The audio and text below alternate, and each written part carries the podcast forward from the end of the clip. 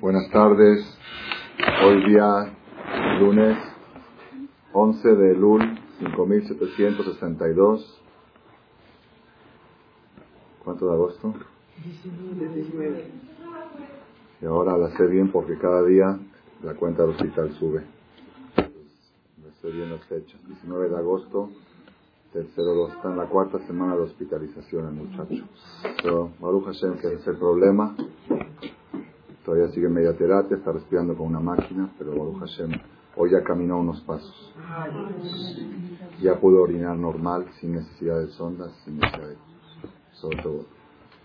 Nosotros decimos en la tefilá, todas las mañanas, en las verajot, las bendiciones matutinas, decimos una verajá especial que dice así, Begomblenu Hasadim Tobim se acuerdan, dentro de las bendiciones que se dicen en la mañana, después de lo que hay Neshama, Pokea Jibrim, Matira Surim, Zoker Kefufim, Gomblenu Hasadim Tobim, haznos favores buenos.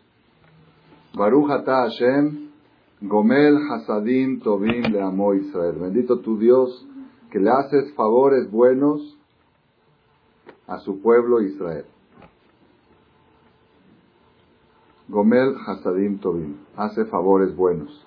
¿Cómo se escucha esto? ¿Se oye bien? ¿Hacer favores buenos? ¿Si se oye bien? Oh, esa es la pregunta que todos se preguntan. Aparentemente, la frase no está bien dicha. Si yo te digo, hazme un favor, hazme un favor. O te digo, hazme un favor bueno. Está mal dicho. Si es un favor, es bueno. Si no es un favor, si es malo, no es un favor. Entonces aquí no se entiende por qué le pedimos a Hashem que nos haga favores buenos. ¿Acaso existen favores buenos y favores malos? Esta pregunta va a ser la introducción de la conferencia de hoy porque yo tengo como 20, 25 años con, rezando esto con esta pregunta y yo conocía una respuesta, una respuesta muy conocida, muy famosa, pero este año en las vacaciones, ahora que estuvimos ahí en Chachalacas, en Veracruz, tuve el dejud de descubrir una explicación nueva. ¿Qué quiere decir? Favores buenos. Y así se va a llamar el título de este cassette. Favores buenos. ¿Existen favores buenos y existen favores malos? Yo le voy a decir la explicación que conocía hasta siempre y la, la nueva que aprendí ahora. La que conocía siempre es que los seres humanos muchas veces quieren hacer un favor al prójimo y acaban perjudicándolo.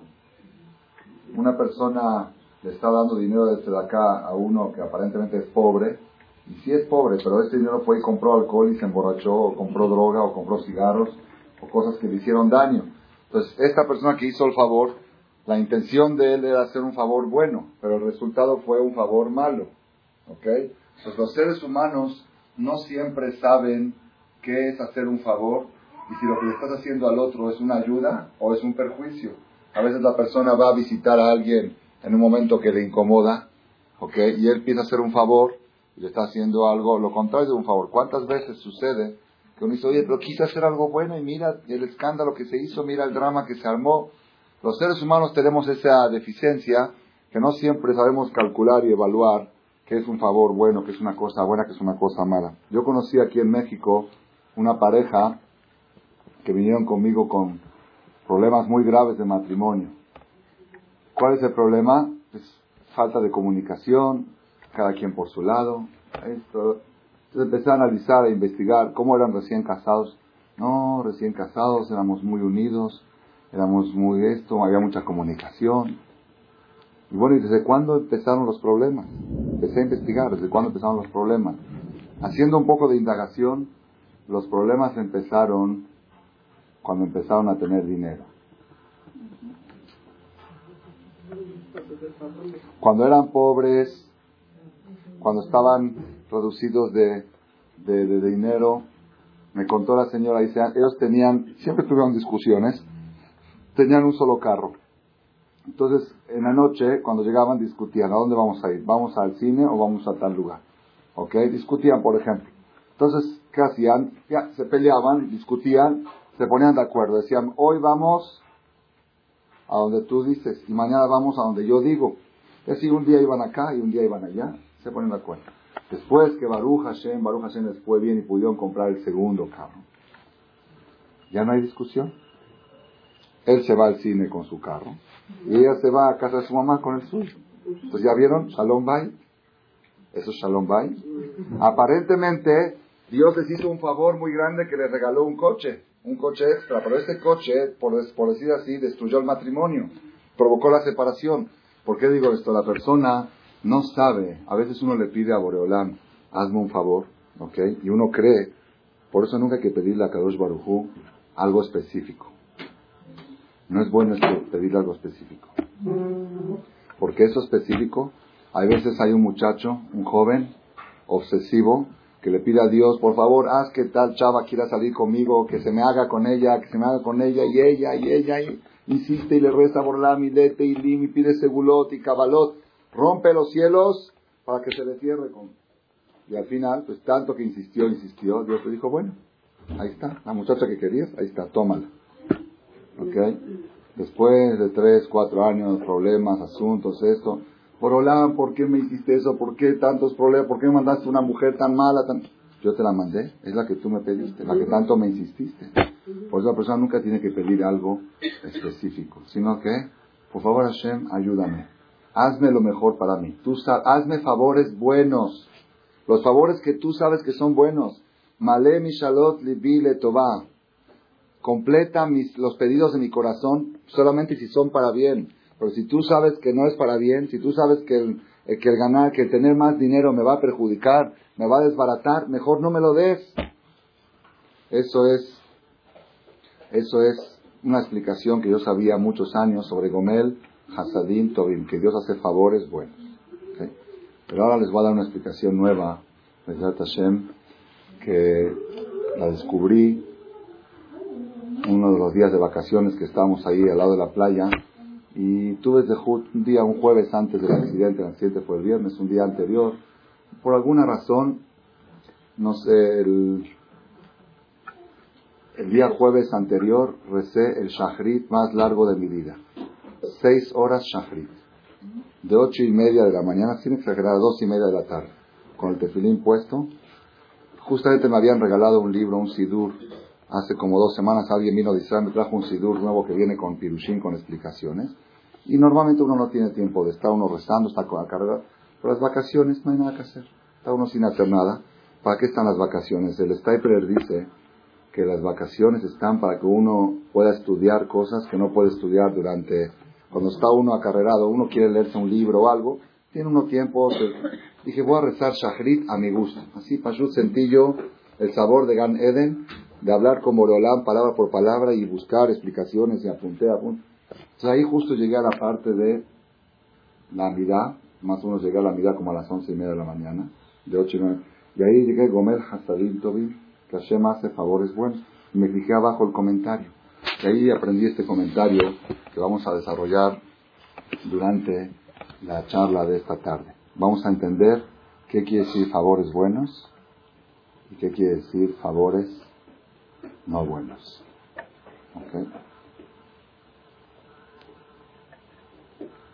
Quizá Borolam sabía que yo iba a padecer un accidente muy fuerte al otro día y necesitaba una dosis de fe potentísima para poder sobrellevar esas tres semanas, las más difíciles que he pasado en mi vida y las semanas que más cerca de Dios me he sentido.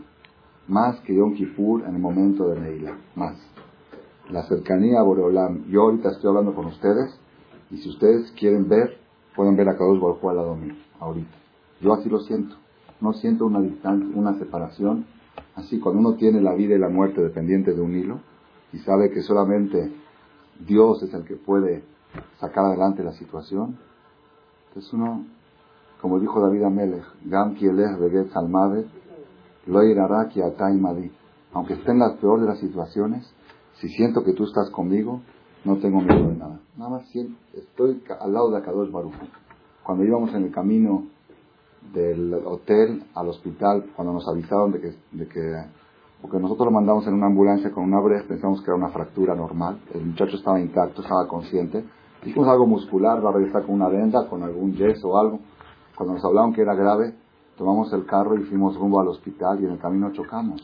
De un choque que el carro se desbarató, el carro tiene pérdida total, el coche atropelló, el coche chocó a otro carro que iba lleno de gente, cuatro o cinco heridos, y el otro carro atropelló a alguien a través del choque y se le, le, rompieron las dos piernas a la señora, tuvieron que operarla de las piernas.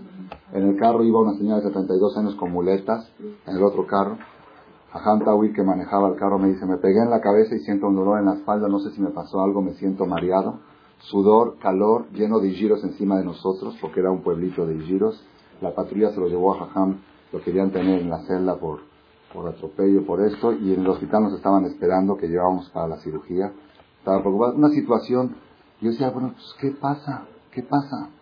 ¿Qué está pasando? Acabamos de recibir un golpe durísimo con el muchacho y estamos yendo a la cirugía para supervisar, para checar y en el camino nos, nos espera esto quiero hablar por teléfono al celular, el celular la fila se acabó. Eh, pregunto dónde hay un teléfono público y dicen aquí a dos cuadras. ¿Cómo lo va a dejar Hantawit? Solo voy a hablar.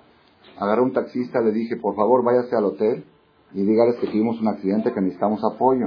Imagínense ustedes cuando llegaron y dijeron que tuvimos un accidente, mi esposa casi se desmaya, la esposa de Hanta Will también. ¿Qué le pasó a mi marido? ¿Qué le pasó a mi marido? Vienen cosas, pero en ese momento la reacción mía natural. Por un lado, primero dije, en el Shaman están guerreando contra nosotros. Ya, ahorita hoy nos tocó. Vamos, ahí viene uno, ahí viene otro. Pero después dije, se lo dije a Hanta Will y él lo dijo en el Kinis, se acuerda que fue mi primera reacción. Dije, Borolam, si este golpe, si este choque que nos estás dando es para aliviar el golpe del muchacho y que se salve la vida, venga, bienvenido. Y mándanos otros chiquitos de estos, porque el muchacho se salve. Repártelos entre todos nosotros. Estamos dispuestos a compartir el golpe. Porque si lo recibe uno solo, es mortal. Pero si se reparte entre muchos, pues puede ser que ya deje de ser mortal. Dije, bienvenido, Borolame, el golpe. Y es si de estos chiquitos, mándanos mientras estemos sanos y, y que podamos salvar la vida del muchacho. Entonces, es, es el, la, sentir, sentir cómo Borolam acompaña a la persona. Yo siento que ese rezo de seis horas, un día antes del accidente, nadie me creía. Mi esposa me decía, ¿por qué rezaste seis horas? Mi yerno me dijo, quizá tuvo algún sueño malo ayer y por eso rezó seis horas. No, ni un sueño, nada. Así, inspiración. Dije, son vacaciones, no tengo prisa, no tengo nada que hacer. Me voy a dar el gusto de rezar un shahrit como me gusta.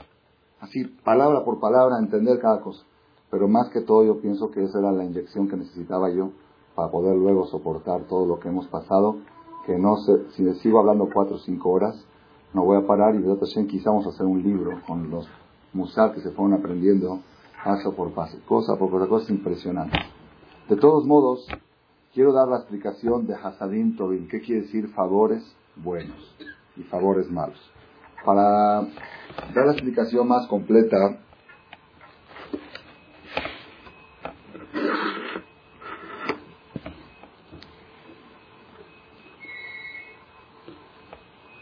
Vamos a introducir eh, un tema relacionado con el mes de Elul, con la operación de la semana, y vamos a regresar luego a lo que es favores buenos. En la operación que leímos la semana pasada, Kitetse, la Milhamá, lo Ibeja, cuando salgas a la guerra contra tu enemigo, y la operación anterior, Shofetim, en ambas operaciones se repite varias veces el concepto de leyes cuando salen a la guerra. Kitetse, la Milhamá, lo Ibeja cuando salgas a la guerra contra tu enemigo, hay estrategias, hay sistemas, hay leyes, hay cosas que hay que tener cuidado. Hay sistemas que la Torah exige y requiere cuando salen a la guerra. Leyes especiales para los soldados que salen a la guerra. Uno puede decir, bueno, pues eso a mí que me interesa, yo no soy soldado, nosotros no estamos en la guerra, no estamos en el ejército, pues eso no, y así es prácticamente cuando uno lo lee, dice, bueno, eso no nos toca a nosotros. Sin embargo, sin embargo, tenemos que saber una cosa que puede ser para muchos novedad. En el mes de Elul, que nos estamos preparando para Rosh Hashanah, tenemos que saber que, ¿qué es Rosh Hashanah? ¿Qué es Rosh Hashanah? Año Nuevo. Muchos sabemos que Rosh Hashanah es día de juicio, pero no solamente es día de juicio. Rosh si queremos definirlo con claridad, no lo digo yo, lo leí en un libro, Rosh es día de guerra. Es un día de guerra. ¿Quién contra quién? El pueblo de Israel contra el Satán. Hay un día en el año que el Satán tiene derecho a acusar. Tiene derecho, porque es el día del juicio. Todo, todo el año viajó el Dios Borolam, lo torea al Satán. Le dice, no, no tengo tiempo ahora, vete, estoy ocupado, estoy... como que lo marea. Pero el día de Rosh Hashanah, que es un día designado al juicio, pues si está designado al juicio, pues hay que oír al fiscal. Pues, si es el día de él, es el día del juicio. Yom Adin. Y el Satán, el día del Rosh Hashanah, viene muy armado, con expedientes así de grandes, con ángeles acusadores, como dice la Gemara, cada pecado que uno hace se crea un ángel, y viene con ejércitos de ángeles negativos para acusar al pueblo de Israel en general y a cada uno y uno en particular. El Satán guerra contra el pueblo de Israel y el juez quién es? Borolam, el creador. Y el creador está entre la espada y la pared. Por un lado es el juez, tiene que juzgar. Por otro lado es nuestro padre. Imagínense un juez que de repente llega a la justicia y le trae, llega su hijo al Oye, pues ¿qué hago? No puedo hacerle favoritismo porque es mi hijo, porque ahí la ley es ley. Por otro lado, no puedo condenar a mi hijo. Esa es, esa es la conflictiva y esa es la guerra y la lucha de cada año y año el día de Rosh. Y tenemos que saber que en esa guerra, como en todas las guerras del mundo, Barminan, hay soldados caídos, también en esta guerra. No todos pasan Rosh Hashanah. Algunos la pasan bien, y algunos, la mayoría la pasan bien, y algunos caen. Rosh Hashanah es una guerra, una guerra. Y la persona sale a la guerra, y lo decimos en el rezo cuando abren el Sefer, por Olán, protégenos de todos los acusadores y fiscales que están rodeando el trono celestial el día de hoy y tienen con ganas de, de hacernos daño, con ganas de acusarnos. Tápales la boca y no permitas que nos acusen.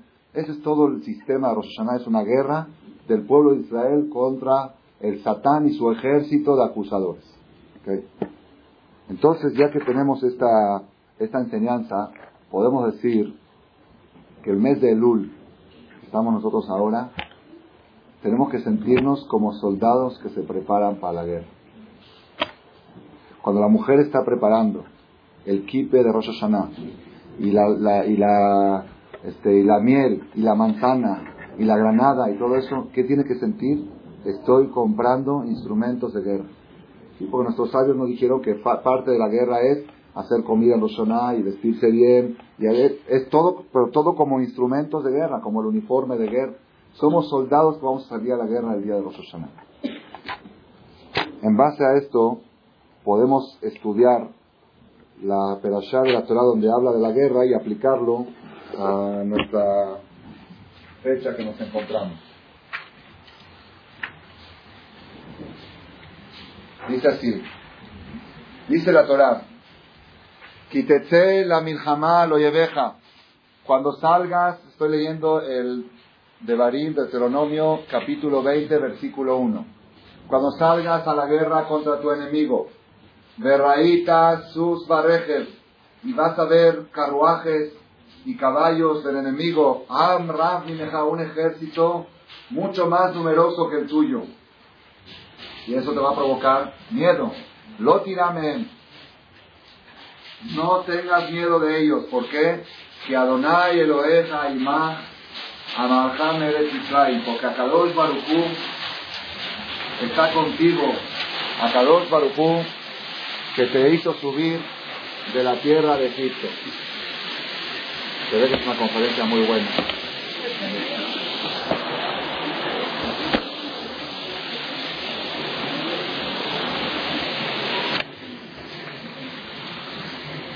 Le dice, le dice la Torah al pueblo de Israel, cuando salgan a la guerra y vean el enemigo con ejército numeroso, primera regla es, lo tiramen, no tengas miedo de ellos. ¿Por qué?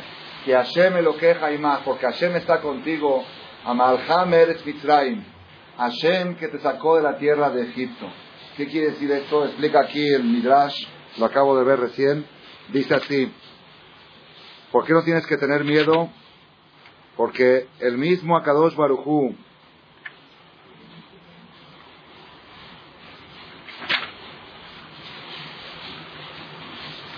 el mismo Akadosh Barujú que estuvo con ustedes, Mishel Ham Eretz Mitzrayim Uomed el mismo Dios que sacó a ti de Egipto, Él te acompañará en el momento de la guerra. Dice la Tará de la semana pasada, le dice a Kadosh Barujú al pueblo de Israel, Anoji Anoji Menachemhem, yo soy el que los voy a consolar. Mi at batirei, ¿quién eres tú? Así dice, ¿quién eres tú para tener miedo?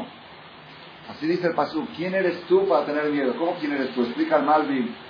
Si un goy tiene miedo, pues, se puede interpretar, se puede entender, pero tú, un Yehudí, después de haber experimentado tantos milagros como la salida de Egipto, como la partida del Mar Rojo, la subsistencia, la supervivencia de este pueblo, un cordero entre 70 lobos y está existente, la existencia nuestra es milagro. Nosotros que experimentamos, ¿tú tienes miedo?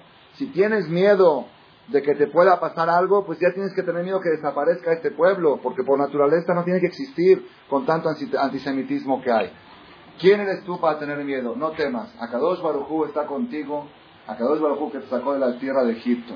Yo recuerdo cuando estábamos en Garión, en el hospital, en el tercer hospital, fuimos pasando de uno en otro, ahí en el hospital español en Veracruz, a las dos de la mañana del sábado en la noche, cuando el, el cirujano nos dijo que, que ya no tiene esperanzas el paciente, que ya se estaba desangrando, dijo, se está yendo de a poquito, se está perdiendo 200 mililitros de sangre por hora, no lo alcanzamos, lo que le metemos es menos de lo que pierde.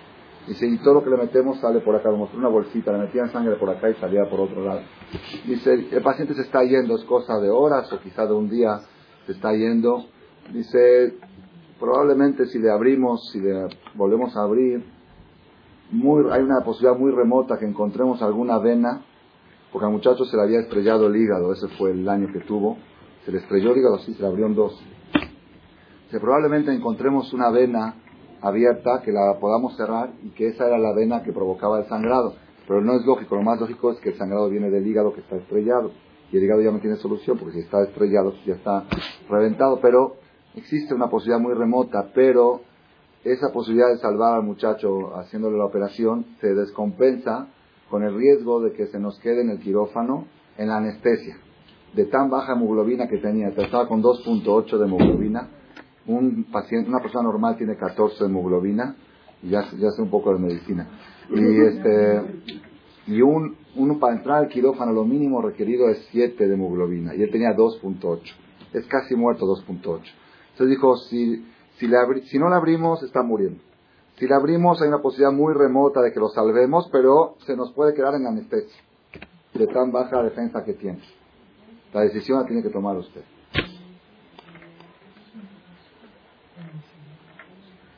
Sábado en la noche después de pasar todo un fin de semana de hospital en hospital, sin kidú, sin comida, sin apoyo, todo, estábamos solos, Aján David y yo, los demás estaban en una hora, una hora de viaje buscando sangre o negativa por todas partes, la sangre más difícil de conseguir en el mundo. Okay. En la televisión anunciaron, venían Goima a donar. En el hospital mismo Aligir, el policía le decía, ustedes son negativas, vaya a donar, por favor. Y es todo ese tipo de, todo ese trauma, y a las 2 de la mañana del sábado en la noche, nos dice el cirujano que esta es la decisión que tenemos que tomar en este momento. Dijo, le doy una o dos horas para decidir si le abrimos o no le abrimos. Y yo no voy con ganas al quirófano, porque un cirujano cuando va al quirófano va con ganas de triunfar.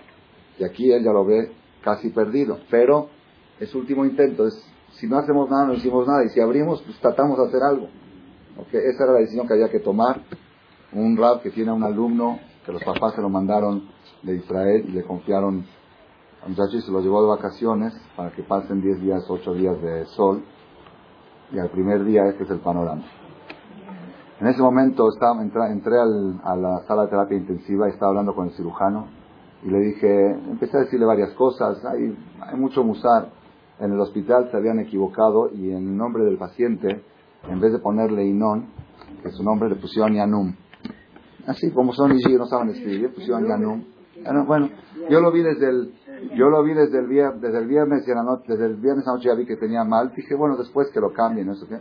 Pero cuando ya vi que la situación estaba ya se nos iba y ya hablamos a, a mandar a, traer a todos los amigos para que se despidan de él y íbamos a hacerle ya el vidui, le hicimos el vidui, le hicimos el hatati abiti el shema Israel, atarat megarim, ya dijimos si ya lo vamos a, a, meter a esta situación, que se vaya como un, si se va a que se vaya como Yehudi Kasher, como se tiene que ir. Yo quiero sentir por lo menos que la última parte de su vida la cumplí como, como debe de ser. Hay que saber tratar cada situación en el momento. Y luego que los amigos, que Jajam Tawil decía que no, que puede ser muy traumático para los amigos, venía a despedirse de él, al final no los mandaron, unos sí vinieron, otros no vinieron, toda una historia. Yo entré con, eh, entré a las 2 de la mañana a, terapia intensiva el sábado en la noche y le dije, me dicen, bueno, este, tiene que firmar aquí unos papeles de las medicinas que le dimos todo el día del sábado, todo el tratamiento, no firmamos nada, era Shabbat, se firme todo esto. Y ahí decía, arriba en cada papel decía Yanum Carmian. Le dije, perdón, el paciente se llama Inon. Yo no firmo nada si no le cambian el nombre. Se lo cambian en la cama, ahí dice el nombre, y se lo cambian en cada uno de los recibos. Dije, ay, ¿qué importa? No pasa nada. Dije, para mí, en estos momentos que los médicos ya levantaron la mano y dependo de Dios, para mí esto importa mucho. Dice, ¿por qué? Dije, porque la palabra Inon, le dije a la enfermera y a los que estaban al lado, al doctor, intensivista, dije, la palabra Inon en hebreo quiere decir que va a reinar. Y Yanum quiere decir que se va a dormir. Dije, yo no quiero que se duerma, yo quiero que reine. Dije, me cambian los recibos y se los firmo. Si no, fueron tachando uno por uno y cambiando el nombre. Luego me acerqué con el cirujano. Empecé a hacer varias cosas un poco raras que se veían ante los goyim raras. Le dije, pero como ustedes ya levantaron las manos, déjenme a mí actuar ahorita espiritualmente. Entonces yo le dije al, al cirujano, quiero que sepa una cosa. Yo tenía ya 24 horas platicando con él, nos, vimos en el otro hospital. Una persona un poco pensador, tiene, hablamos de religión, un poco de muchas cosas. Le dije, mire, para Dios es más fácil salvar a este muchacho que sacar al pueblo de Israel de Egipto. Es mucho más fácil. Sacar a un pueblo de esclavos, de una potencia mundial, y partirles el mar y ahogar a sus enemigos, eso es mucho más difícil que que Dios haga algo que pare el sangrado y que se recupere el hígado. Mucho más fácil. Que yo que creo en el Dios que salvó a Israel de Egipto, creo en el Dios que me puede salvar a este niño. Y por lo tanto, déjenme usted a mí, antes de la cirugía, hacer todas las cosas que yo quiero hacer. Déjenme meter aquí 10 rabinos, ok, le vamos a hacer un rezo, le vamos a hacer unas cosas, vamos a hacer esto. Hicimos una segulot, eh, estuvimos ahí como media hora, cosa que no se acepta. En una terapia intensiva, en esa circunstancia, no aceptan entrar gente entraron 10 hajamim, y hicimos rezos, hicimos esto, y ah, pedí que lo despierten porque estaba sedado, que tiene que estar despierto para que escuche todo. Le dijimos mahulach, mahulach, todo perdonado, mutalach, mutalach. Adonai Eloheja imah hamalham eres Tú no puedes tener miedo porque sabes que tienes un Dios que te sacó de la tierra de Egipto. Y para el Dios que sacó de la tierra de Egipto, pues esto no es nada. Esto no es nada. ¿Cómo le dijo Haná cuando le rezó a Dios para que le dé un bebé? La famosa Haná, padre Haná. Le dijo a Borolam, tú Dios que has creado el cielo y la tierra, y el sol, y la luna, y las estrellas, y todo el cosmos, todo, todo eso tan impresionante, ¿qué te cuesta darme un bebé así? ¿Qué te estoy pidiendo? Ya, ni para ti, te, ¿qué quiere decir eso? No es que estaba retando a Dios, sino ella sentía que para Dios es Así, así yo traté de en ese momento sentir. Dije, ¿verdad Dios que para ti es así, salvarlo? Se lo dije al doctor y se lo dije a todos los que estábamos alrededor. Hubo una situación, no puedo extender ahora el tema porque es, es una novela lo que pasó esa noche. Una novela. Yo tenía presión de todas partes. Desde México me habló un jajam. Dijo, ¿quién eres tú para discutir contra los doctores? Y desde acá, y todos los que estaban ahí, ya, déjalo al cirujano que opere. Y le dije, no, no le huelen alcohol al cirujano, no ven, en hebreo les dije, no ven que huele alcohol, no ven que tiene pinta de zapatero, un carnicero, para este va, este va, déjeme hacer las cosas como yo entiendo. Y luego me hablan de Cuernavaca, me dicen, ahí va a ir el Shushler, y me habla uno, y otro me dice, ponte a leer Teilín. dije, ustedes lean Teilín, déjenme a mí, ahorita no es momento para leer Teilín. Yo tengo que tomar la decisión correcta. De Kitsur, no sé lo que pasó en ese momento, la presión era muy fuerte, estaba mi mamá, estaban mis hermanos, todos en contra de mí, todos ya que lo operen, ya que lo metan al quirófano. Dije, ok, lo van a meter, pero después de hacerle todo lo que yo le quiero hacer. Sí lo van a meter, pero yo quiero hacer todo un proceso espiritual antes de meter. Para que si se me va, se me vaya tranquilo. Y si no se me va, que es de eso que le vamos a hacer, que se junte para salvarle la vida. Al final, a las dos y media, tres de la mañana, sale el cirujano y dice, ay, aparte le dije al cirujano, usted tiene 36 horas sin dormir, se le ven los ojos, así lo va a operar. Así le dije, dije, usted se ve cansado, usted necesita estar, el estrés, usted necesita estar con 10 ojos abiertos. Me dice, los doctores estamos acostumbrados. Dije, ustedes son seres humanos. Y si está cansado no va a operar bien. Vayas a dormir unas horas y luego venga. Así estaba, yo estaba con autoridad. Dije, no, aquí, si de todos modos la ven perdida, si ellos me dirían, déjelo en nuestras manos, nosotros les salvamos la vida, ahí yo no puedo actuar. Pero si de todos modos ya la veían perdida, dije, voy a hacer las cosas con mi lógica, como, como Dios me, me estaba manejando. A las 3 de la mañana sale el, cirujano de la terapia intensiva y dice, estábamos todos los ajamín, los aborigima, ahí parecía, el hospital español parecía CNIS gritando Teilim por acá y por allá. No, no, unas cosas, cada quien por su lado, uno haciéndose así a Dios y otro poniéndose de acá, otro contestando llamadas telefónicas, llamando a Israel, avisándole a los familiares, llamando a Nueva York, a un jajam. No, no, algo, algo fuera de lo normal. Una novela lo que pasó esa noche. A las 3 de la mañana sale el cirujano y dice, sigan orando, hay mejoría, me voy a dormir. Hay mejoría y hay probabilidades de que mañana esté en mejores condiciones de entrar a quirófano. Dice, el derrame, la hemorragia ha bajado de 200 mililitros que perdía por hora a 70 por hora. Eso es una señal muy buena. Al principio pensaron que era porque ya no tenía más sangre, por eso estaba golpeando ya menos. Pero luego vieron que no, que la hemoglobina subió, la coagulación empezó a mejorar, dijeron, hay más probabilidades que mañana esté en mejores condiciones, me voy a dormir pero una cosa me tiene que firmar Rabino, que si llega a haber un decaimiento al momento López. Ahora ya no me dé todas las vueltas que me dio, me tuvo cuatro, lo estuve cuatro horas volviéndolo loco. Si ahora me firma que si hay un decaimiento lo meto al quirófano. Ahí sí le firmé, después que sentí que hice lo que tenía que hacer. Y así, así ese fue el primer milagro que vimos, después de recibir golpe tras golpe tras golpe, el primer alivio que vimos que... Y yo tengo una explicación por qué. Porque nosotros el día sábado usamos el teléfono y todo, porque así se debe hacer, pero no se permite hablar para que hagan teilim. Se permite llamar a doctores, se permite llamar, pero hablar para que recen no se permite en Shabbat. Pero apenas acabó Shabbat, hablamos a avisar a la familia, los hermanos, los papás, los tíos, los cuñados, sacudieron los cielos, fueron con Jajamín, fueron a Kebarim, y esos rezos todavía no habían surtido efecto. Allá era madrugada, aquí era todavía noche. A las dos de la mañana ya los rezos habían surtido efecto en el Shamay y pararon el sangrado. Después las cosas se fueron complicando otra vez y otra vez. En la ambulancia de Veracruz para aquí dos veces estuvo a punto de perder la vida. El doctor le tuvo que hacer resurrección cardiovascular. Llegando al hospital ABC en el último tope se le cae el monitor encima al paciente, le lastima aquí. Eh, no importa, verajá, verajá, eso es verajá. Qué bueno que se lastima aquí, pero que se salve el hígado.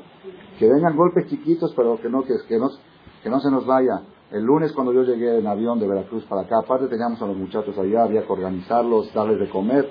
Son, son hijos, son mis hijos todos. Era todo un... Cuando llegué en avión aquí el lunes a las 6 de la tarde me reuní con, con el doctor eh, cirujano paisano Susler. Le dije, doctor, me explicó todo el panorama, dígame la verdad, ¿qué probabilidades de vida le da? Dijo, de 10 a 15%. Médicamente, de 10 a 15%. Después de haber pasado tres cirugías una en Veracruz y dos aquí en México. Y los papás querían, el papá quería venir aquí, y yo dije, ¿para qué viene? Pero él insistía que quería venir, le dije a mi hermano, dile la situación. Que Marmina puede ser que llegue al aeropuerto y se lo entreguen quién sabe cómo a su hijo, Marmina. Dice, dile, no quiero, no quiero que, sepan lo grave que está la cosa. ¿Para qué viene? Al final el papá decidió viajar, dijo, no tengo dinero para el boleto, ¿me pueden ayudar? Dije, ¿cómo ayuda? Nosotros le pagamos, tome prestado tres mil dólares y venga y puede venir mi hijo conmigo porque yo soy una persona mayor, que venga su hijo con usted. Y yo, cuando el doctor me dijo 10, 15%, dije, el papá está volando ahora, ¿con qué cara voy a verle al padre? Que me mandó a su hijo, un muchacho fuerte, tadí, que cuando uno lo ve rezando se contagia de estudioso de Torah, y le voy a decir, ahí está tu hijo con el hígado estrellado y 10% de vida. Aruch Hashem, después de unas horas Hicimos muchos rezos, muchos pedilín, muchas cosas aquí, toda la comunidad, todos, todo el mundo se movilizó. Entramos a la terapia intensiva a verlo al paciente, me llevó el doctor usted a verlo, y sale el hematólogo, el doctor de la sangre, haciendo así. Así. ¿Qué pasó? Dice, un cambio repentino. Por primera vez se logró la coagulación. Tenemos 24 horas sin coagulación y el paciente estaba fuera de nuestro control. Por primera vez ya estaba bajo nuestras manos. Me dijo el doctor si se mantiene así 12 horas, podemos decir que hay un avance muy importante. Así fue cuando llegó el papá, se mantuvo su hijo en esa coagulación, llegó, entramos al consultorio del doctor y el papá le preguntó al doctor, ¿qué probabilidades de vida tiene mi hijo? Dijo, ayer dije 10 a 15, hoy digo 35, 40 o 50. Y así. Pero más que todo, yo quiero decir el punto este como introducción a la, a conferencia que estamos dando, que Adonai lo deja imaj amalham Israel. El Yehudí en momentos de dificultades tiene que imaginarse el milagro de la salida de Egipto y el milagro de Kiryat Yansuf y preguntarse, ¿esto es más difícil que eso? Pues no. Yo no creo que la peor de las situaciones que se encuentre uno pueda ser más complicada que la situación de Kiryat Yansuf. Y si esa situación se pudo dar en la historia, pues también esta se puede dar. Si uno lo, lo siente con seguridad y con certeza, es muy probable Claro, si no quiere, no quiere, pero esa fe, lo que pasa, lo que, lo que quiero yo recalcar, claro, está diciendo bien la señora, que a veces no siempre pasan los milagros, pero una cosa quiero decir, hay veces, hay veces la persona por error cae en la desesperación. Y cuando escucha los diagnósticos de los doctores, se resigna. Dice, pues ya, los doctores dijeron, cuando yo llegué aquí con el doctor este, Ruslev y me reuní con él, una, yo, tuve un yo estuve muy enojado porque le hicieron, apenas llegó de Veracruz, lo metió directo a quirófano, eso estaba aprobado.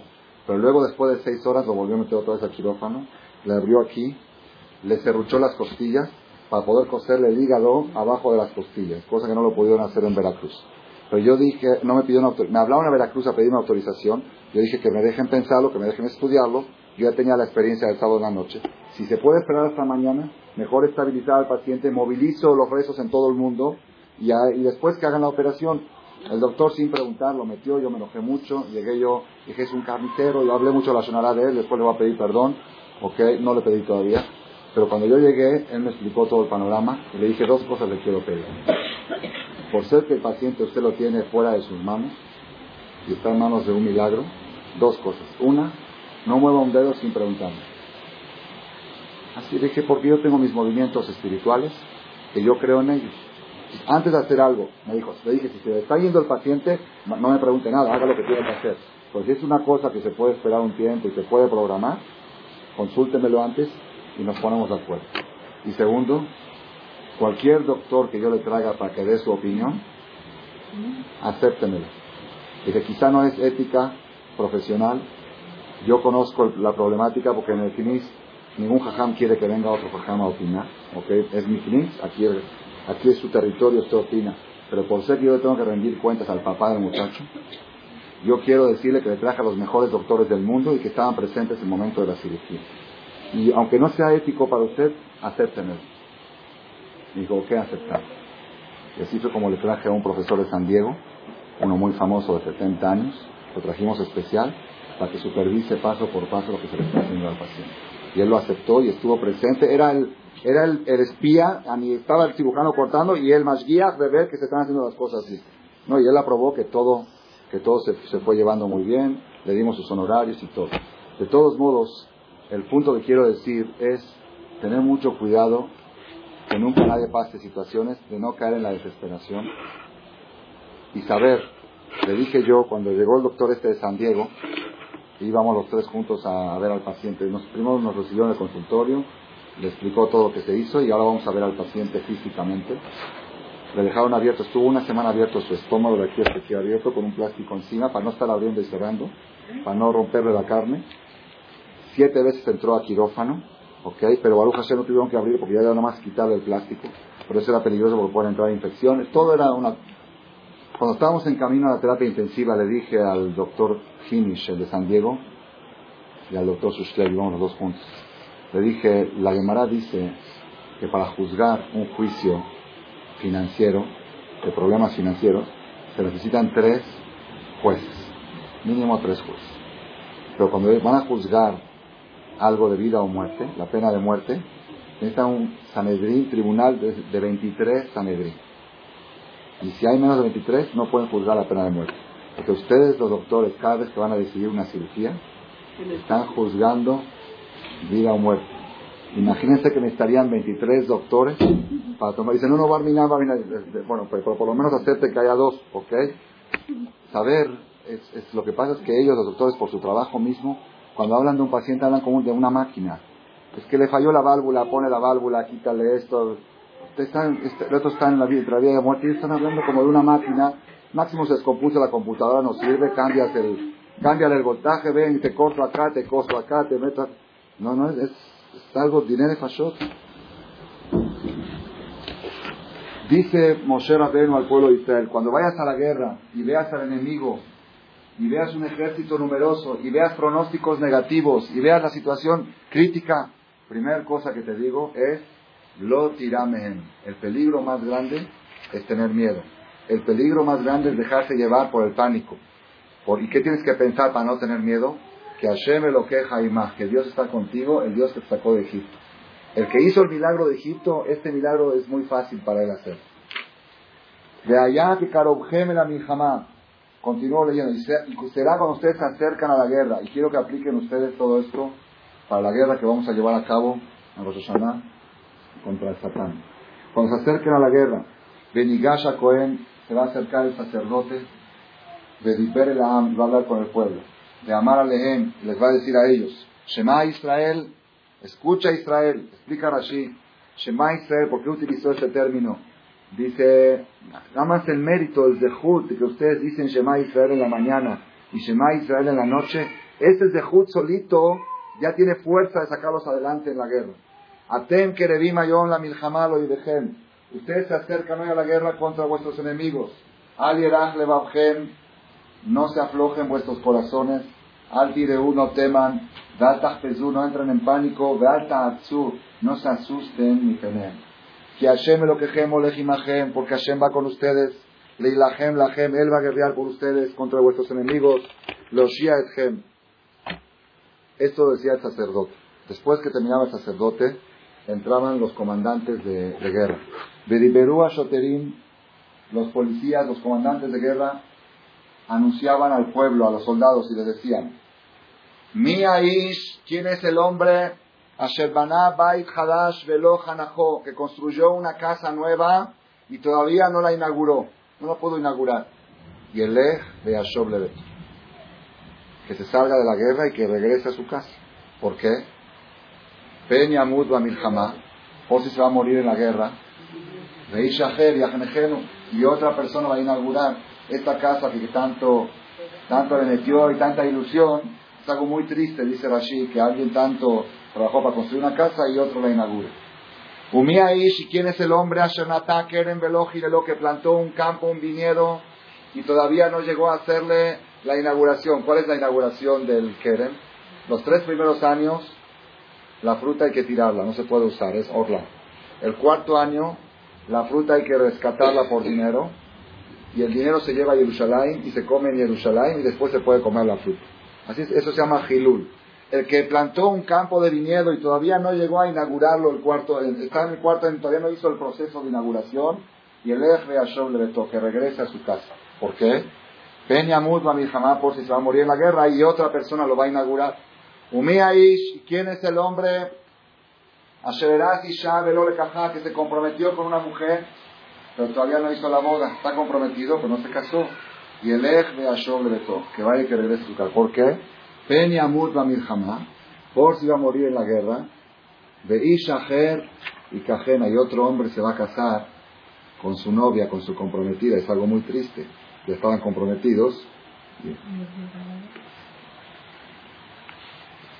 Aquí, ¿qué opinan ustedes? Está muy bien, ¿no? Aquí hay una contradicción muy fuerte. Primero que todo, me dices, no tengan miedo, ustedes van con Borolá, ustedes van con Dios, Dios los sacó de Egipto, no va a pasar nada, vayan con fuerza. Pero, si tienes una casa para inaugurar, ¿sabes qué? mejor regrésate, no vayas a ser que te mueras y ya no la va, la va a inaugurar otro. Si tienes un campo que no has inaugurado, regresa. Si tienes una novia comprometida, y el que no tiene casa para inaugurar, ni casa, ni campo para estrenar, ni mujer para casarse, ese es el modo, ese que se muere. Ah, pero tiene que hacer el bar de su hijo, todavía tienen, Ah, eso no importa.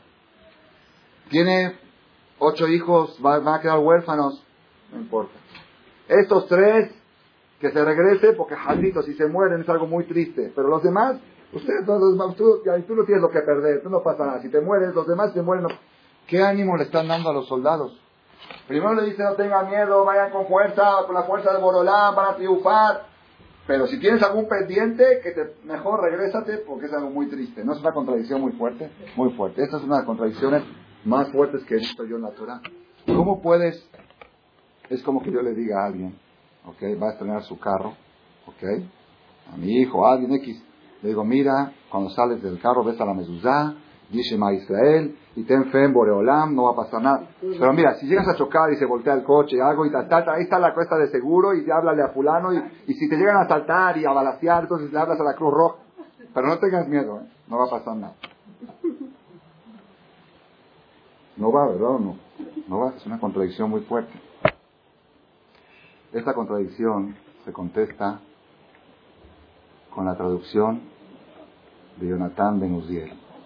Jonathan Ben Uziel escribió una traducción, él estuvo hace dos mil años, en los tiempos de los Tanaim, era alumno de Hilera Zaken, el alumno mayor de Hilera Zaken, el mejor alumno de Hilera Zaken, y él escribió una traducción sobre...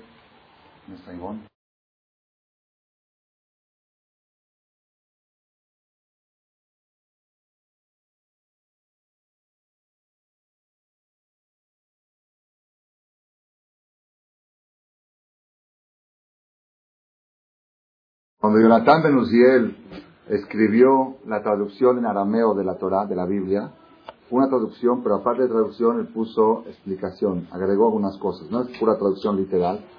Un micro del otro ojo, a ver si tienes que.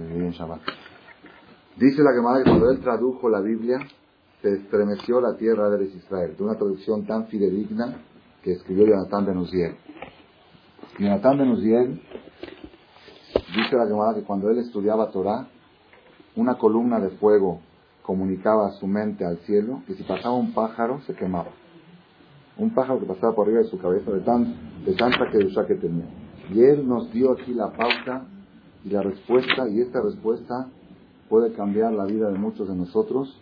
Yo la apliqué mucho en el momento en que estaba pasando los momentos más difíciles de mi vida. Apliqué mucho este mensaje de Jonathan Benuzir.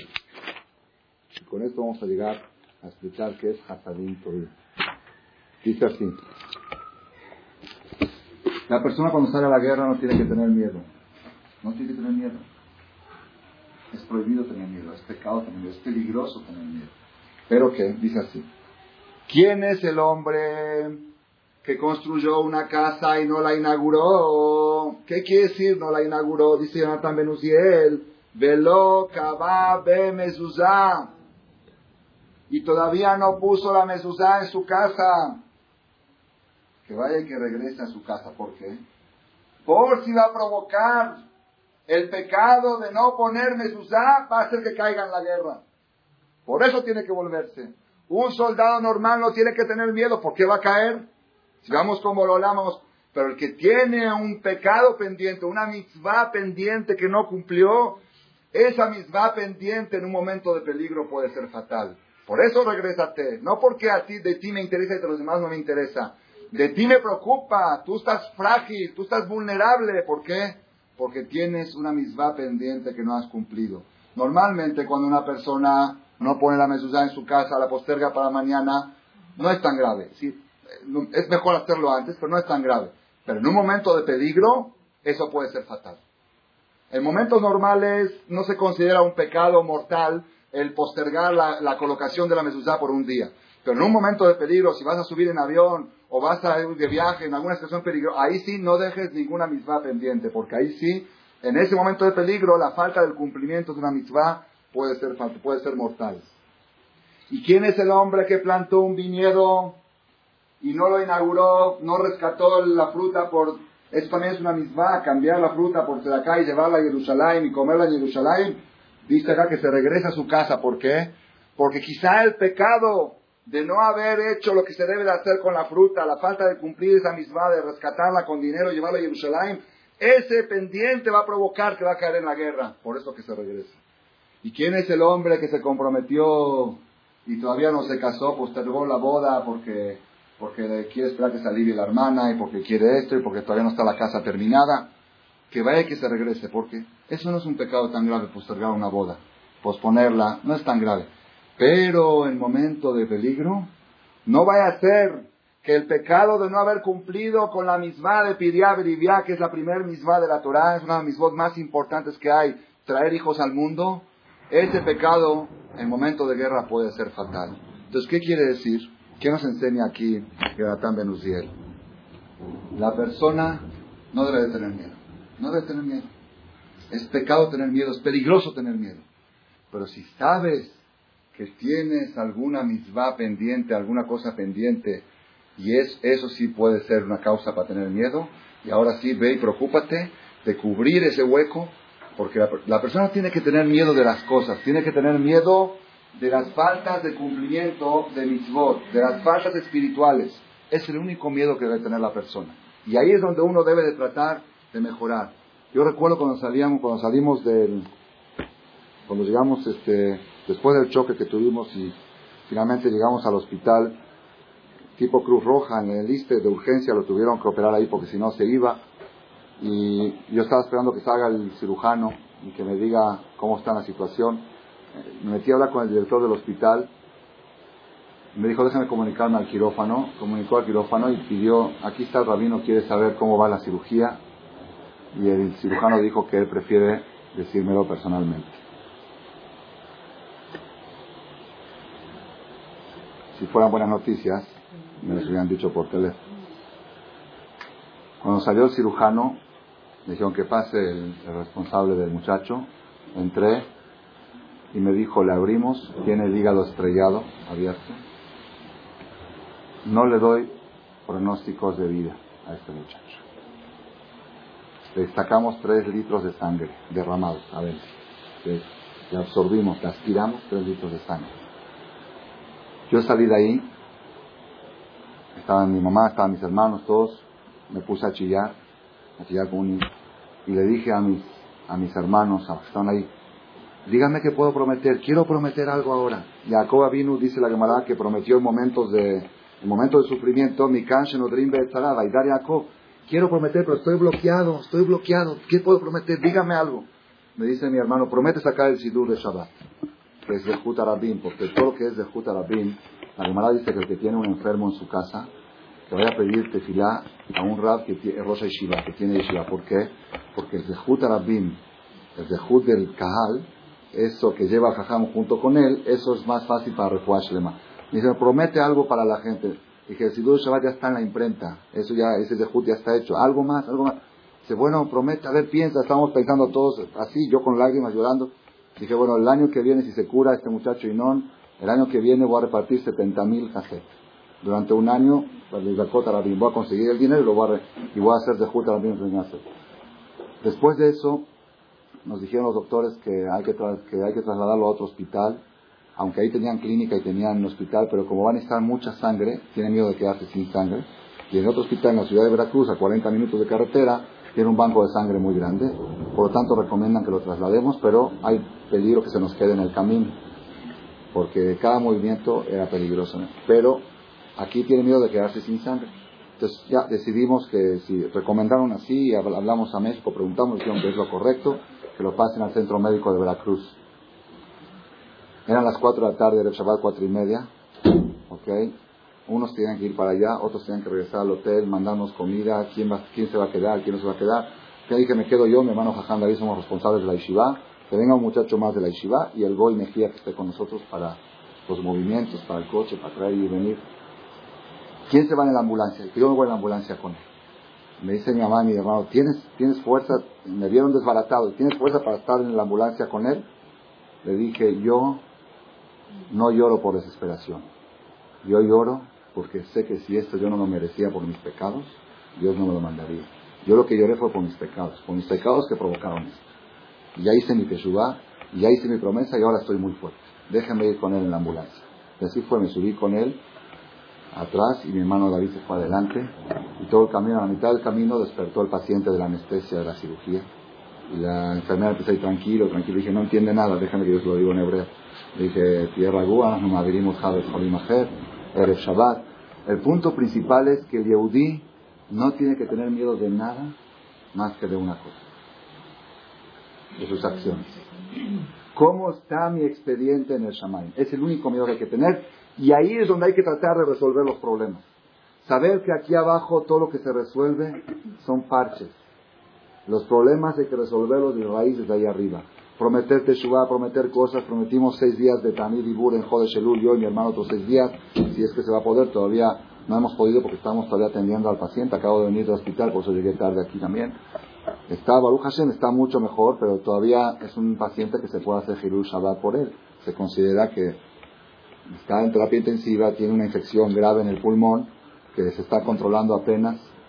La infección vino de un virus nacido en el hospital, una bacteria que nació en el hospital. Y las bacterias que nacen en el hospital son muy difíciles de combatirlas con antibióticos porque generan anticuerpos. Como nacieron en un, como crecieron en un lugar tan esterilizado, ya crean, crean defensas y los antibióticos normales no les sirven. Sí, es todo, es todo son situaciones, de Baraj, mucho mejor de lo que estábamos antes y estamos muy felices. Baruch Hashem ahorita sonrió, le dijo unas cosas, le gustó, le conté lo de Inon y Anum, se rió. ¿ok? Baruch Hashem ya es otra cosa, pero todavía no puede hablar. Quiso decir la veraja de Shakol para tomar un poquito de agua, nada más puede mover los labios. Como tiene traquetomía, la voz se le sale por aquí. La única forma de que hable es que le pongan el dedo aquí y, así puede ser.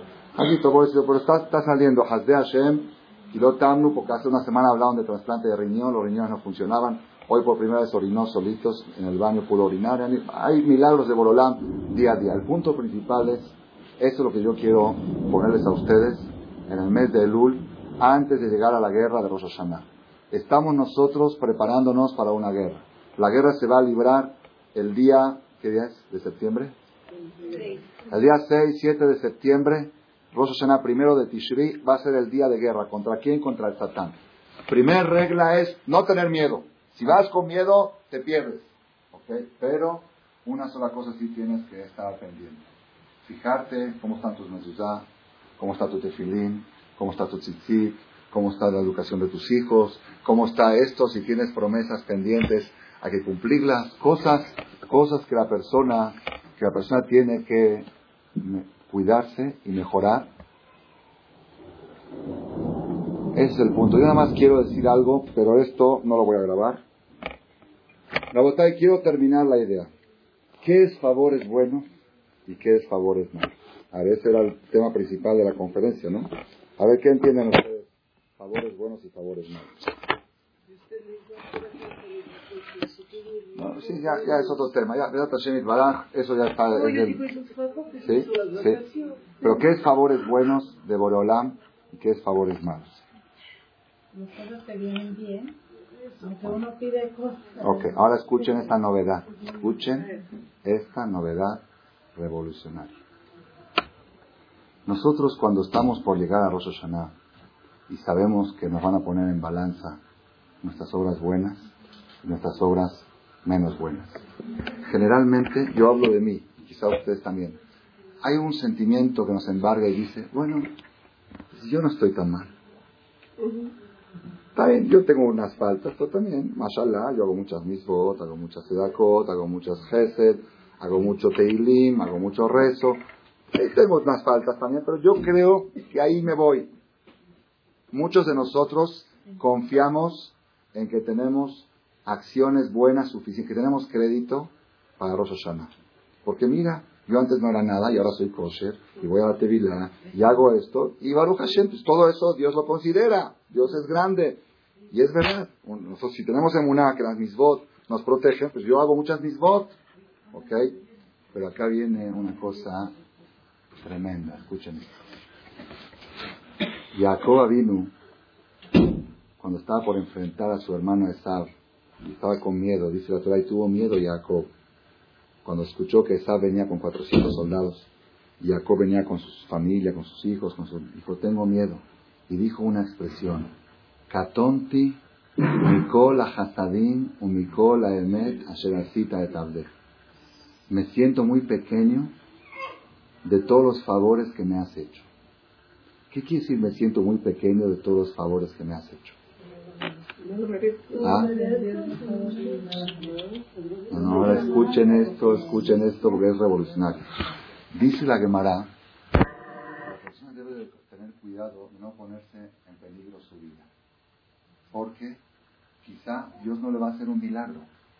Y si Dios le hace el milagro, quizá de ese milagro le reducen de sus misbot que tiene. Es decir, todo tiene su precio. Primero que todo, corres el peligro que no te milagro. Y si te lo hacen, fue a cuenta de quién sabe miles y miles de misbot. Dijo Jacob, yo sé que yo hice muchas misbot en la vida, pero he visto tantos milagros. Yo cuando, cuando crucé el Jordán no tenía nada. Y ahora tengo cuatro esposas, tengo doce hijos, tengo ganado multibillonario. Quizá todo eso fue a cuenta de las misbot que hice. Y ahora cuando tengo un momento de peligro no tengo con qué armas enfrentarme al peligro. Catonti, me siento pequeño de tantos favores que has hecho conmigo, quizá esos favores han sido a cuenta de las obras buenas que yo hice. Por eso estoy con miedo, así dijo Jacob. La persona le tiene que pedir a Borela todos los favores que me hagas, no a cuenta de nada. Tu misericordia, tu bondad. Que nunca diga la persona, fíjate Dios como ya cuido Shabbat mándame. No, no, no, no, no, el Shabbat, déjamelo, ese lo necesito de protección. Ese no me lo toques, nada más tú eres tan bondadoso, Borolam. Mándame salud, mándame vida. A cuenta de nada. Pedirle a Borolam, por favor, que todo lo que te dé, que no sea a cuenta de tus obras buenas. Miren al revés lo que piensa la gente. ¿Cuánta gente dice, si soy tan bueno, Borolam me puede mandar? No, no, no, soy tan bueno, eso es otra cuenta. Eso no que, ese es mi capital, ese es mi patrimonio, ese que no me lo toquen. Ese lo necesito para momentos de peligro. Es mi respaldo. Todo lo que, todo lo que Borolán me manda, hoy estoy vivo, que sea gracias a la bondad. Modani de faneja ejemplar una teja con misericordia. No porque soy bueno, no porque hago mis votos, eso que queden en la cuenta, eso no me lo toques. Eso quiere decir, esa explicación la descubrí en Chachalacas un día antes del accidente, en la tefila de seis horas, en este libro. Dice, Gomel Hasadim Tobin, Dios hace favores buenos. ¿Qué quiere decir favores buenos? Favores sin descontarte nada de tus mismos. Ese es un favor bueno. Porque cuando alguien te da algo, es a cuenta de algo. Si tú, si viene tu muchacho y te, di, tu y te dice, oiga, deme 100 pesos, ¿qué le preguntas? ¿A cuenta de qué? ¿De la, de la semana que entra, la semana pasada, o de un favor que te quedes una hora extra? Borolam, dame las cosas a cuenta de nada. Eso es Gomel Hasadim, de Gomblenu Hasadim Tobin. Haznos favores, pero no a cuenta de las mismas. Por eso digo, nosotros estamos llegando ahora a Rosh Hashanah. Sentimos que tenemos muchas misbot, y es verdad que tenemos muchas misbot, pero todos aquellos que hemos ido de vacaciones, uno va de vacaciones y regresa normal. Todos hemos pasado milagros, todos hemos pasado milagros. Nosotros de vamos a hacer una seguridad, una prometimos hacer una seguridad grande de agradecimiento a Boreolán por haber hecho este milagro y vamos a invitar a toda la gente que participó en esta salvación, a los doctores y a los que donaron sangre, 180 donadores de sangre. Se le metieron 120 unidades, me dijo el doctor, le cambiamos 15 veces toda la sangre. ¿Ok? Cosa, algo, cosas, el, banco de sangre de la ABC jamás tuvo tanta saturación. La cola de Ashrem Israel, me contó mi hermano cuando llegó al ABC el domingo, parecía Knis. Knis parecía 60, 70 yudim amontonados, queremos dar sangre, yo soy O negativa, por favor tomen sangre. Vamos a hacer una ciudad todavía, pero esto me hizo acordar, y esto también se lo quiero transmitir, me hizo acordar de una persona que invitó a sus amigos a una fiesta de agradecimiento, ciudad de allá. Le preguntaron a qué se debe. Vengan, les voy a explicar. Vinieron a la fiesta, comieron, bebieron. A ver, damos una explicación. Dicen, lo que pasa es que hace un mes un compañero mío hizo una fiesta de allá porque tuvo un infarto y se salvó. Entonces yo ahora decidí hacer una fiesta allá porque no tuve infarto. Porque si tenemos la misma edad y él lo tuvo y se salvó, ¿para qué tengo que esperar a tenerlo y salvarme? El no tenerlo también es un milagro. Cada quien que fue de vacaciones, viajó en avión, tuvo albercas, llevó niños, hubo nietos, ¿cuántas veces lo lo no pasan cosas y no pasó nada, no se lastimó nadie, no se agredió nadie? ¿Estamos bien?